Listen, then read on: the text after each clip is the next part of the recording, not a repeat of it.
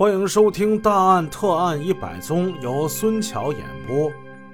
根据被害人谢爱梅姐姐谢文华的反映，案发当天中午，谢爱梅对她说过这样的话：“谢爱梅说，哎，真奇怪，那个小果本来知道河南来打工那两个女孩的住处，为什么跟我打听呢？”谢文华说：“妹妹谢爱梅认识那个小果。”那个小果大概是十六七岁，是个河南人。小果曾经和他的姥姥一起来这儿卖过废铁。谢文华见过他。根据谢文华对小果体貌特征的描述，警方发现这与赵老太太说那个抠眼儿、眼窝深的那个人十分的相似。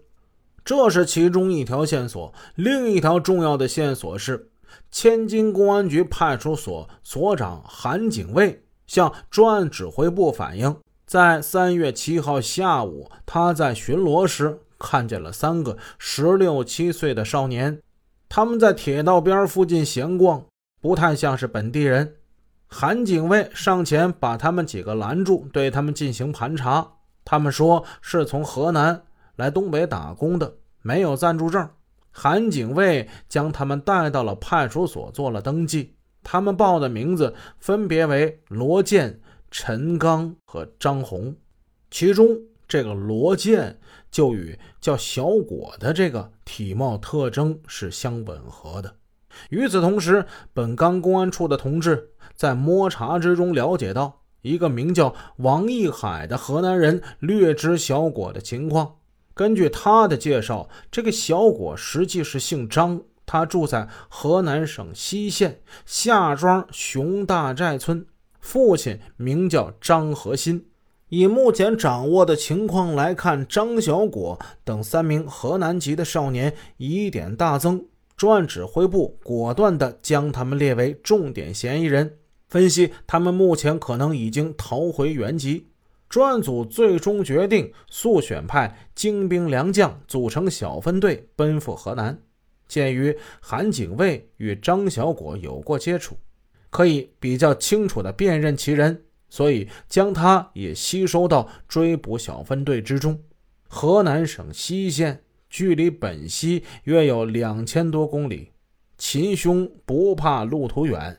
三月十二日中午，小分队六人乘坐一辆道奇子弹头，踏上了征途。他们于十三日晚九时。到达了西县，道奇开进了县城，车速逐渐转慢。迎面，他们与一辆农用四轮车会车。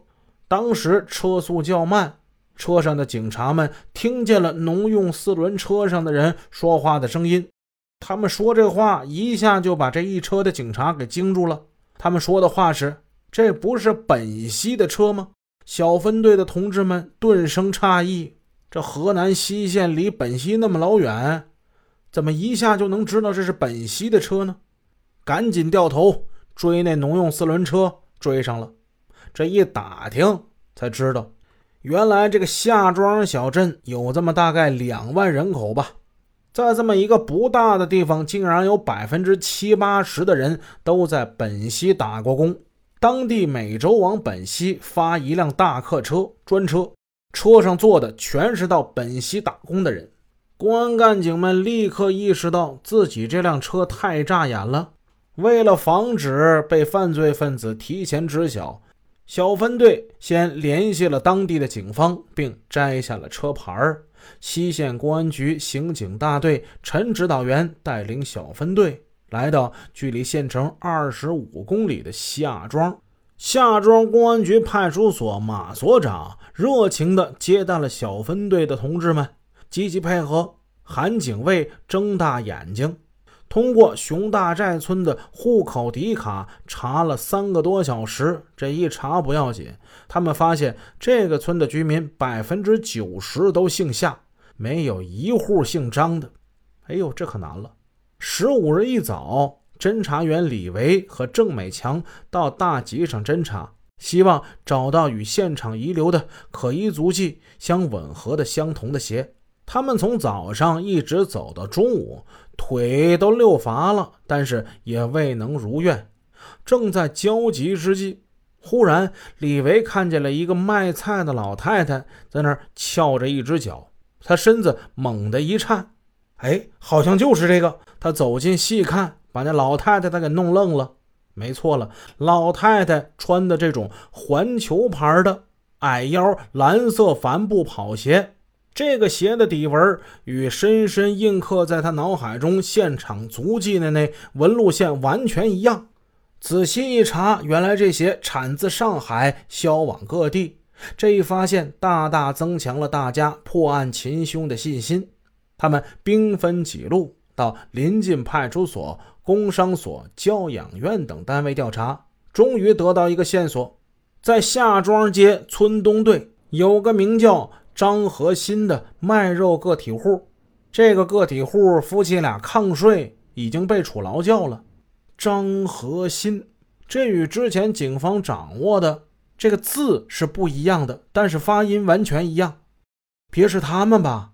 来此调查的侦查员张扬似乎已经看到了破案的一丝曙光，对派出所民警说：“快快快，把这个人所在的那个村的那个户卡全都拿来！”面对一摞摞的户卡，侦查员韩警卫睁大眼睛，仔细的翻找。功夫不大，他极其兴奋的一声高喊：“就是他，就是他啊，就是他！”在当地派出所民警的协助之下，小分队的同志们经过三天两夜连续奋战，经历艰难曲折，先后将涉嫌本溪三八特大入室杀人抢劫案的张春波、张超、崔毅三人全部抓获。大案告破，可是参加战斗的干警们却笑不出来，因为这一轰动本溪山城的灭门惨案的案犯，竟是三个年仅十六七岁的毛头小伙子，令人震惊，更令人心痛。在抓捕崔毅时，李维望着他那瘦小的身躯，盯住他那充满稚气的眼睛，痛心疾首的大声质问。不是你才这么大，怎怎么就敢杀人呢？是啊，他们正当求学上进的黄金年华，为什么要千里迢迢跑到本溪杀人抢劫，犯下弥天大罪呢？事情的缘由在于，他们这几个孩子都已经是厌倦了学习，一心就想像父辈那样外出打工赚大钱。他们那尚未发育的脑子已经装不进任何文化知识了，想的只有一个字儿，那就是钱。本集已播讲完毕，感谢您的收听，下集见。